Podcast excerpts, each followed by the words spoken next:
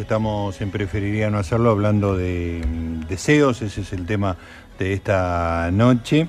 Y cuando estábamos pensando el tema, yo quería abrir la idea de deseo a, esta idea que estamos esbozando en la primera media hora, de que es algo que te motoriza para conseguir algo, ¿no? Este, es una cosa que vos querés y, te, y es motor de tu, de tu búsqueda, digamos, de tu existencia y te pone en acción. Entonces me acordé de una historia extraordinaria de una amiga muy querida, eh, Angie de Lizalde. Eh, Angie fue productora en el primer Indomables, ahí la conocí, una productora extraordinaria. Después este, dejó, nunca más se dedicó a la producción, pero tiene una revista divina de mascotas que se llama Oh My Dog, que me parece un nombre extraordinario, sencillamente. hablamos con ella un miércoles hablando de perros, si no me equivoco. Este, y bueno, y tiene una historia de, maternidad con, con, Juana que es este, conmovedora y que quiero que me la cuente, nos la cuente ahora en un ratito. Juana tiene ocho años, es muy graciosa, tiene algunas anécdotas en los últimos días eh, maravillosas y seguramente Angie nos la va a a compartir. Hola Angie, Gustavo y Laura Gentile te saludan. ¿Cómo te va? Hola Gustavo, hola Laura. Qué lindo lo que dijiste.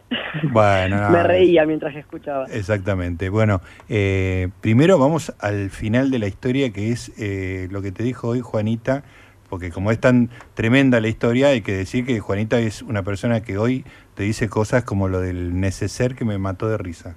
Sí, bueno, ahora no es, la primera vez que no duerme en casa, tiene ocho años y tiene campamento en el colegio y había que llevar un cepillo de dientes. Entonces le agarré un necesario, un bolsito y le puse el cepillo. Y me dice, qué lindo este bolsito, llenalo de cosas que no use. más imposible. Así es ella, es más falta, te juro. Es extraordinaria, porque además sabe perfectamente que en un neceser está lleno de cosas que vos no neceser. Que no neceser, tal cual. Totalmente. Extraordinario. Bueno, contá, hoy volví a leer la, la, nota que diste en su momento en Infobae contando la historia del nacimiento de Juanita y volví a llorar como las ocho veces anteriores que, lo, que la leí y esto ya tiene, bueno, la nota tiene cuatro años y, y Juanita tiene ocho, así que todo está feliz. ¿Cómo fue? Voy a decir el título para que la gente vaya entendiendo. Estaba de cinco meses, rompí bolsa y sentí algo entre las piernas. Era Juana, mi hija, que ya había nacido. ¿Cómo fue eso, Angie? Bueno, en realidad el, parto fue a las 24 semanas, que es muy, muy, muy al límite, muy extremo, eh, porque son 40 semanas de gestación y, y, y, este éramos cinco meses y medio. Me agarró una especie de infección que después la descubren, pero yo llego, digamos, al, a suizo, llamo a mi médico, que llegó justito, entré con mi mamá a la sala de parto porque mi marido estaba en Brasil, y no sé, se me metió algo tipo un maestro zen, empecé a respirar, todos tenían pánico, mi mamá y, el, médico, no, bueno, sentate que te vamos a hacer una cesárea. Y cuando me siento le digo, tengo algo, una toalla, me, dejaste la toalla puesta. se miran entre los dos y era Juana, que había nacido, mini, mini, mini. Sí me atiné a mirar y era una cabeza del tamaño de una mandarina criolla, no Ay, Dios mío, qué momento. Toda roja, me la agarraron, la metieron en una cápsula como la de té, ¿viste la película? Sí, sí, claro. Mi mamá salió corriendo atrás, le sacó una foto para, para que yo la conozca, porque no, era más un aborto que un nacimiento, digamos. Era una cosa mini, yo no tenía panza. Bueno, y ahí, bueno, yo creo que entré en una especie de nebulosa que no entendía nada, nada de nada, me sacaron la placenta, pum, pum, pum, me miraban todos al cuarto y bueno, al rato empezaron a caer muchos capos de neatología explicándome que el caso de Juana era excepcional. Me trajeron varios libros, todo, me dijeron, la, por lo general no viven, y si viven, el 30% que puede sobrevivir queda con secuelas. Así que prepárate para, que quede... O sea, las perspectivas serán, tremendas, tremendas. Sí, si vive va a quedar sorda, ciega, espástica, con retraso, paralítica, o sea, todo era... Bueno, y yo como negadora lo miraba y decía, yo en pedo la mía entra en estadística que va a vivir. Bueno, después me operan a mí, viste, porque tuve una infección en una trompa de falopio, sacaron un litro de pus, o sea que casi me muero. Si Juana no nacía, yo me moría de una infección. Una bacteria que se llama Enterobacter aerógenes, la googleé, la, la aprendiste. de memoria, y bueno, nada, esa fe. y ahí arrancó mis casi cuatro meses en, en la NEOS, viste, en terapia intensiva, eh, viviendo cosas muy insólitas que la gente no tiene ni idea, porque vos llegás todos los días y hay cuatro bebitos en terapia y al otro día llegás y hay uno menos y la mamá llorando y vos decís, el mío está vivo, todo entubado, con cables, ¿viste? te motivás y viene el médico y te dice, madre, es día a día, ¿entendés? Un día bien, un día mal, súper duros. Sí, claro. Pasé por todo, hasta que, bueno, más o menos uno se, no sé, por lo menos yo me, puse un traje como damiento y traté de, como estar fuerte para que ella viva. Mi, mi deseo, digamos, era que esta chica va a vivir. Era eso. Claro, y a, no además... Nada, eh, era ella que esté viva. Lo que me impresiona de, de todas las, de las muchas cosas que me impresiona, una es que lo inesperado del asunto, o sea, vos estabas a medio embarazo, no tenía ni idea. No tenía ni bolsito, ni la men mentalizarte, estabas, no sé si trabajando, pero sí, este, estaba en otra película. Haciendo y... tu vida y preparándote para que en unos meses la vida te iba a cambiar y de repente, ¡boom!, aparece esto. Sí, y, y, y, el cuerpo creo que no lo procesás. Nace y tenés que querer a una bebita que nació prematura y es como instintivo también. Claro. Hoy, por ejemplo, me pasa el 0,1% lo que viví con Juana y me internan en un loquero. me dan un ansiolítico. Yo no tomé un ansiolítico en los cuatro meses. ¿No tomaste un tranquilizante me, nada? me quería meter cosas en la boca. No, yo estaba focus, era como el maestro Zen. Después Ajá. ahora estoy re loca porque pasa factura ahora. claro, pagaste el precio. Es el estrés postraumático de estar cuatro meses con un bebito al borde de la muerte, no, no es gratis. Esa claro. es la verdad. Sí. Pero nada, tuve la suerte de que solo tuvo una operación del corazón al año y está impecable. No es sorda, no es ciega, no tiene ningún problema. Es un, digamos, eh, es como rompió la estadística y lo que siempre valoro cada vez que veo en la tele documentales es que nació en Argentina. Ajá. Que nacía, ponele, no te quiero mentir, pero creo que en Londres, ponele, en Finlandia y en países nórdicos, el sistema de salud no gasta ah. de un, menos de un kilo. Ay, no. Ah, es un dato extraordinario. Y yo tenía a Jackie, mi amiga, nuestra amiga, viendo sí, Barcelona. Jackie King, claro. Mi, mi cuñado Holanda y me decían, ¿y? ¿Cómo? ¿Y está intubada? Ah, no, si nací acá, olvídate. Hablé con pediatras, todo. Les dicen, no son viables. Chicos así no son viables, quedan con secuelas, no se gasta en salud. Claro, hacen el, el, cálculo costo-beneficio y, les da que, que no se ocupan. No, salud discapacitado y no vale la pena. Muy fuerte era eso. Tremendo. Es más valoraba estar acá y, y bueno, las locuras de, de, de, la NEO, que por suerte te juro que en Argentina es un lujo. ¿eh? Sí. No solamente donde estuve yo, hay millones de NEO y, y desde que pasó lo de Juan había hecho un video de YouTube muy lindo que tenía 3 millones de reproducciones y hablaba con gente de toda Latinoamérica todas las semanas contando como si fuese un chat con gente que no conocía haciéndole el aguante a las que le pasaba lo mismo. Me Claro. sentía bien, re loco. Qué maravilla. mi. Sí, sentía que ayudaba. Eh, Angie, y el, el trabajo de esos cuatro meses de, de distancia es tremendo, ¿no? La, cuando estás en, tenés un chiquito en neonatología, en cuidados intensivos, eh, estás y no estás, o sea, te, te tenés que ir a dormir a tu casa de noche, es como, es muy angustiante esa situación, pero se te genera un, un estado de relación con enfermeras y médicos también muy especial, no sé si a vos te pasó. Pero por supuesto, terminé amiga, le he regalado hijos de perros a enfermeras, sigo hablando con Guillermo Colantonio, que hoy es el jefe de, del Finoquieto, que es un crack total, con el señor este de apellido francés, que es el capo, con todos terminé, eh, nada, estaba súper agradecida yo. Todos se involucran, desde la persona de seguridad, las enfermeras, todos terminé eh, amiga, lo seguimos en Facebook, todo, fue como un caso muy muy lindo y con final feliz y que fue el ejemplo, mucha gente ha visto la, la fotito de Juana en la entrada y, y se inspiraban de decirse una chica de 24 semanas, 600 gramos, vivió, el mío que nació de 32 va a vivir, era como que nos motivaba. Claro. Así que, nada, me cruzó una historia re loca, yo de repente, uno prematuro eh, pasó a ser como, no sé, me toca, me toca la fibra íntima, cada vez que pasa algo así, es como que Eh, ¿Y vos qué sentís que, que te sostuvo ahí? eh, como para cada cosa que me imagino que tenías que enfrentar, a cada eh, revés, digamos, cada problema que aparecía, como... eh, ¿Sabes que no sé? Porque lo hablo en terapia hoy, que hoy no aguanto, digo, soy frágil, miedosa, y ahí era totalmente valiente. mm, Yo creo que lo que me salió con, no sé, mi personalidad creo, y ahí se mostró es cuando hay un problema, actúo. donde no puedo hacer nada, no. Y ahí sentía que inventé una canción, estaba no podía ser mucho, es verdad, porque los médicos y las enfermeras la, mantenían con viva, la resucitaban, la chica se quedaba dormida, no respiraba, entonces le hacían masajes cardíacos con dos deditos, adelante tuyo. La estamos rehabilitando. Y vos decís, está negra la chica, sí, porque no tiene oxígeno, madre no mire. Vos decís, ay, Dios Ay, por favor. Y salía gateando, y mi viejo decía, ¿qué te pasa? No, toda la familia fue un gran sostén. Entonces Juana es muy especial para todo el mundo. Me imagino. Fue tipo, y no, cuando me quería dar en alta, así como una anécdota, yo le decía al médico, no está lista. No, ya está lista, no seas miedosa, no está lista, no está lista, la, soy la madre, bueno, me voy a dormir a lo de mi mamá, me mudé al centro a Cerrito de Arenales, voy a la mañana, llego a la cuna y no estaba, terapia intensiva de vuelta. Ay, vos sabías que no estaba lista. Sabía que no estaba lista, la agarró una apnea no lo pudieron como despertar. Claro. Yo dije, me pasó esto en casa, me infartaba. Claro. Diez días más y me la dieron a punto, a, punto caramelo. Por el famoso salturómetro de ahora de COVID, esa boludez, eso no existía en esa época. Yo lo quería comprar, quería monitores, quería que la chica esté enchufada, que me digan si respiraba. Claro, o tener a alguien en tu casa un tiempo para quedarte, ¿no? Como... Terrible. Pero bueno, una vez que salís, decís, chao, no me para nadie.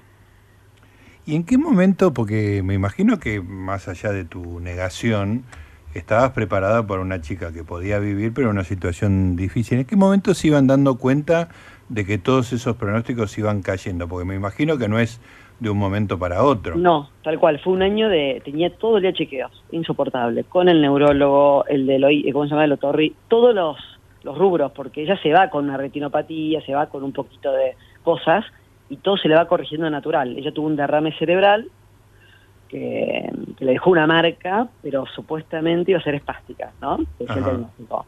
Pero si en un año el cerebro reabsorbe la lastimadura, no le queda nada.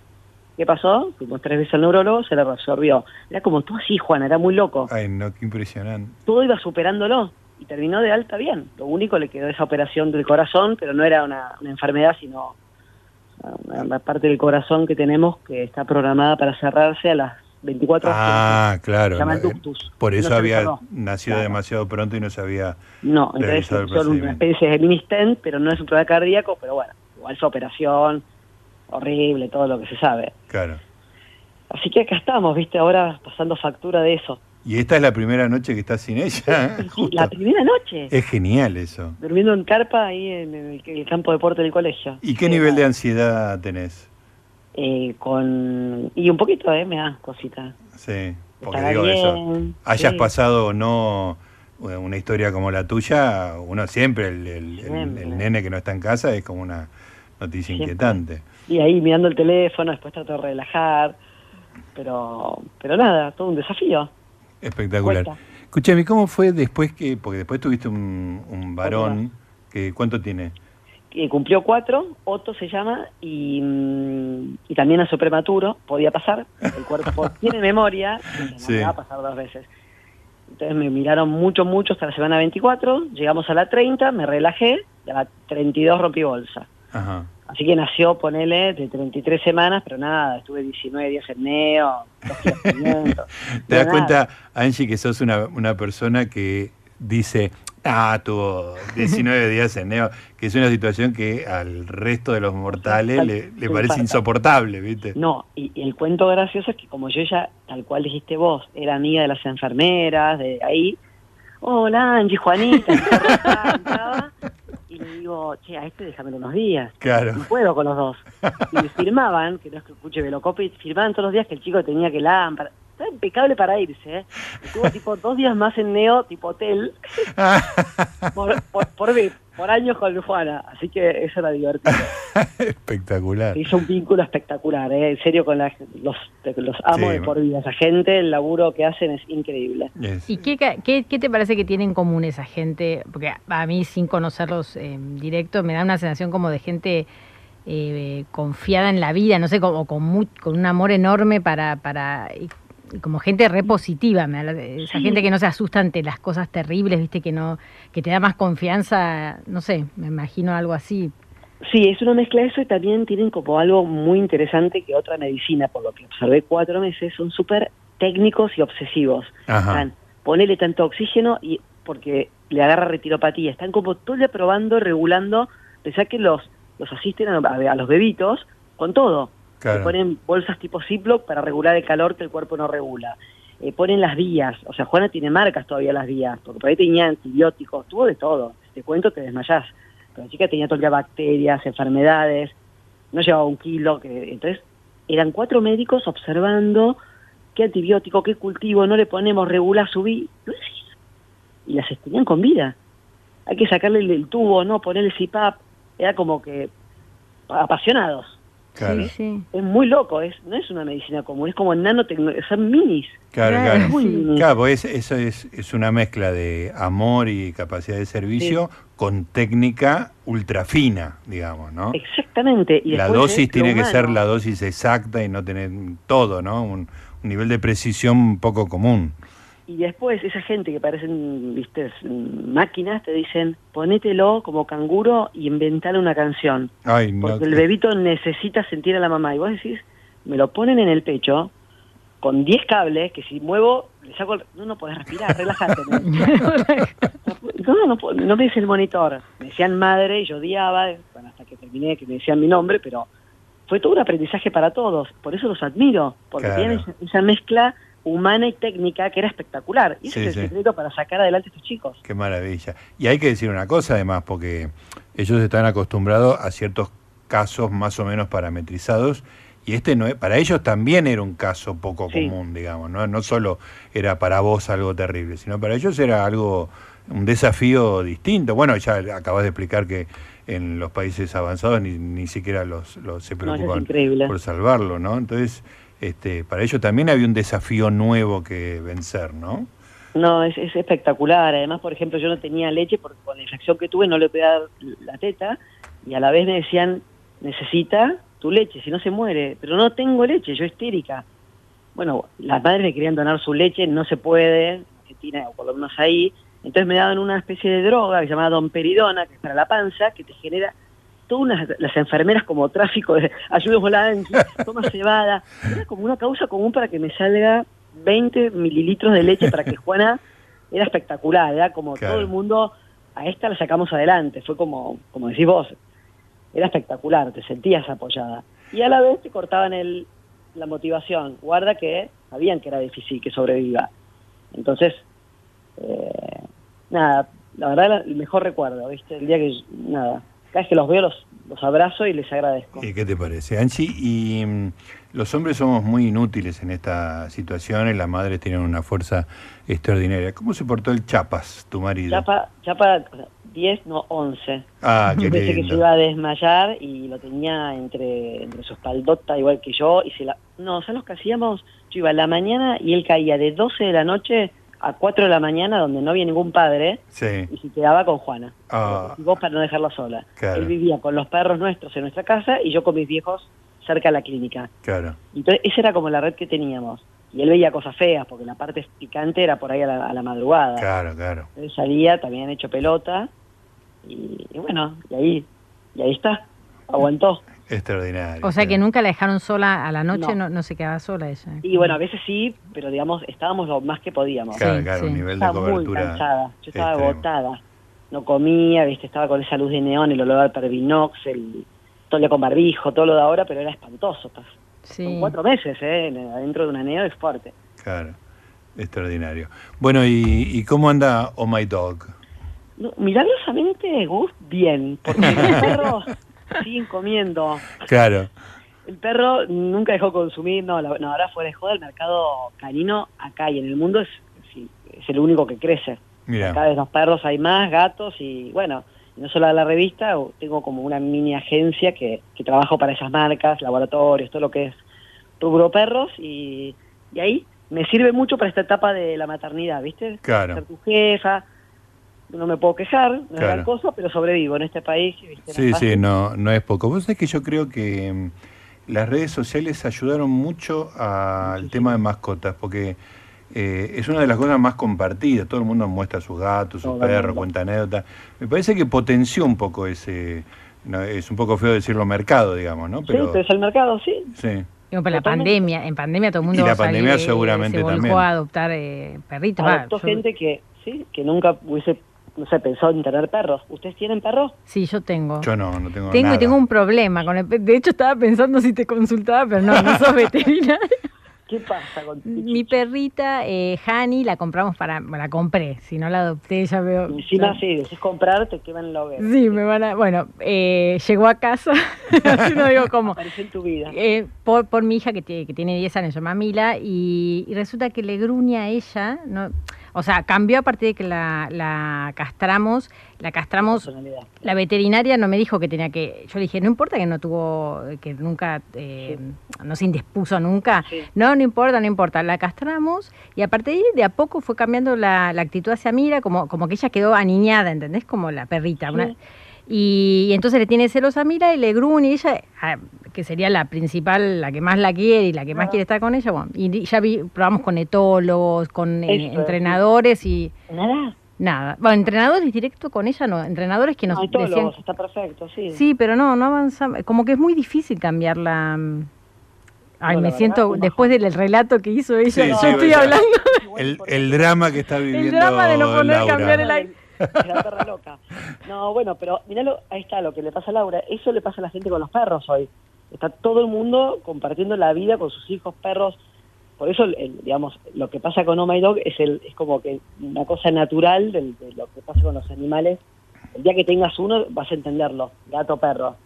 De repente, algo que no es humano, que, que es un montón y estás preocupado le dedicas mucha energía. Claro, y hay que dedicarle Lo hace energía para cam- para que él, eh, para que el perrito cambie. Bueno, ella que apuntaban a que él adquiera madurez, entonces hay que hacer un montón de ejercicios. bueno. Pero más allá de eso, vos dijiste, yo siento un poco que los perritos la- están como, veo más perros alterados en la calle, como si estuviesen absorbiendo, no sé si tiene que, como perritos más que ladran, muerden o tiran, como que antes, Porque la gente no sabe tener perros. cla- ah, básicamente. Los compran porque son lindos y los tienen todo el día cerrados en su casa y el perro es a salir, estar con otros perros, ser perro. claro, Ser sí, perro. claro. El perro no quiere estar todo el día solo un dos ambientes para que saque la selfie. No, quiere o sea, tener un perro para tenerlo. Por eso te das cuenta hasta que lo tenés y ves perros equilibrados y perros psicóticos. Escúchame, Claro. Angie, lo primero que tiene que hacer Laura es leer Oh My Dog. Por supuesto. Claro. No, pero ya lo que está diciendo es muy iluminador, o sea, Sí, el sí. tema de... Pero No, imagínate una publicación que te habla de estas cosas. Claro. Bueno, me voy a y- suscribir, eh, Angie. Gracias. Ahí. No, pero en serio, es sentido común y tratarlos con lógica y después te salen perros buenos. Ahí está. Buenísimo. Bueno, Angie, querida, sabes que te queremos mucho. Mi familia, sos una persona reverenciada a la distancia. Qué Este, divinos. y- Tengo mi familia escuchándolos, aviso por las radios. Todos les dije, escuchen. ¿Están tus 11 padres escuchando? Sí. Ah, me parecen 11 las dos personas más espléndidas del planeta. También les tengo un, un ¿Cuáles cariño enorme así a Teresa. Teresa, ¿no? Sí, Teresa y Raúl. Teresa y Raúl, dos, dos aparte lo, lo lindos que son, no te puedo explicar, Laura. Este, Bueno, Teresa es una mujer hermosísima. Bueno, un, un saludo a toda la familia de Elizalde, también a- al Chapa, y para vos un beso grande y, y gracias por compartir esta charla con nosotros. No, muchas gracias a ustedes, un placer. Un beso grande. Beso Chao. grande. Chau, chau. Ahí estaba la, la gran Angie de Elizalde, una persona sensacional, ¿eh? sensacional. Eres un- era la luz del programa cuando trabajaba, y lo que hace lo ilumina. Qué ese tipo, eso. ese tipo de personas. Este, que bueno, me tocó conocerla hace un tiempo, después no, ya no, no tuvimos relación laboral, pero en mi corazón y en el corazón de Mariela también la quiere muchísimo, es, ocupa un lugar muy importante. Seguimos con deseos, en preferiría no hacerlo.